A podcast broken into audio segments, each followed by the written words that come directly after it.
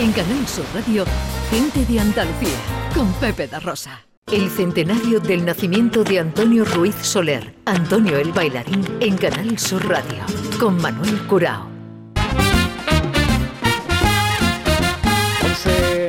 Cuarto comienza nuestro paseo por Andalucía. Nuestro primer punto, nuestro primer foco de atención de interés es Sevilla. El pasado jueves, día 4, se cumplían 100 años del nacimiento de Antonio Ruiz eh, Soler, de Antonio el Bailarín. Para conmemorarlo, eh, Sevilla lo hace con un congreso, bueno, completísimo, Ana Carvajal. Completísimo y muy necesario, Pepe, porque aunque, por supuesto, su figura tiene y ha tenido un gran reconocimiento en España, todavía no había tenido hasta la fecha este análisis exhaustivo y esta exposición desde este punto de vista académico. Formando parte de él y siguiendo muy atentamente todo lo que ocurre, como no podía ser de otra manera, nuestro compañero Manuel Curao. Hermano, buenos días.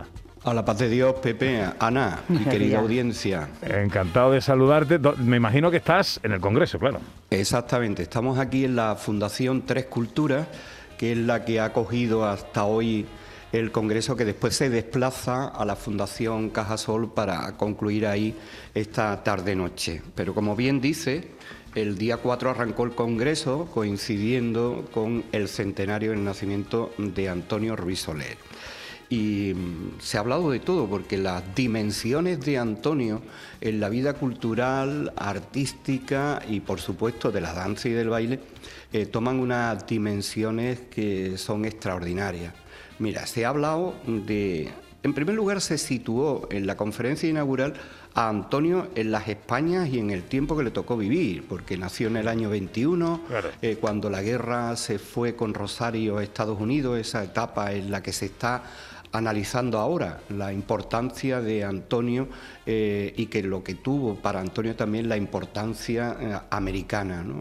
allí pues se codió de las grandes figuras y como era tan inteligente, pues aprovechó los tiempos de Broadway y de los grandes musicales americanos que entonces estaban en plena efervescencia para adaptar esas formas teatrales a su contenido no solamente de flamenco, sino de clásico español y de sus creaciones de, danza. Está María Luisa Segarra, que ha hecho un doctorado precisamente sobre eh, el paso por, por la etapa americana de Antonio Ruiz Soler pero ha habido más. Tienes un invitado que acabo de escuchar que eh, también ha formado parte de una de las mesas redondas muy interesantes, que es Antonio Canales. Sí, señor, ahora en un ratito vamos a hablar con él pues no te prives de preguntarle por Antonio, porque esa generación, junto con Javier Latorre, eh, Javier Barón, Antonio Márquez, pues eh, recibieron eh, a Antonio en el, en el Ballet Nacional, una etapa además que eran los principios de, estos artistas y hablaron estupendamente bien, igual que, se habló del flamenco, la importancia que tuvo el flamenco en el repertorio de Antonio, quedan vivos eh, algunos artistas como el, patriarca Manuel Morao, que estuvo más de 10 años con Antonio, el guitarrista, junto con Antonio Mairena, entre otros, y de Lucía estuvo con él también, las grandes figuras que pasaron por el ballet de, Antonio. Pero la misa eh, que nos ha llamado más la atención, porque mm, es una mesa que aquí se dijo se debería de pasear por distintos foros, es la mesa de la compañía de Antonio, porque todavía tenemos vivos y con una memoria extraordinaria a Carmen Roche, a Carmen Roja, a Alicia Díaz, a Fernando Belmonte, a María Rosa, a Rafael Moreno, a, Teresa Maizal, que hablaban todas de lo que supuso para ellas el antes y el después de formar parte de la compañía de Antonio. Pero Antonio no solamente fue bailarín, coreógrafo y un artista de, de gran relevancia, sino que también Antonio participó eh, como artista en el séptimo arte. Ahí están películas grabadas, rodadas en Estados Unidos y también las conocidas de España.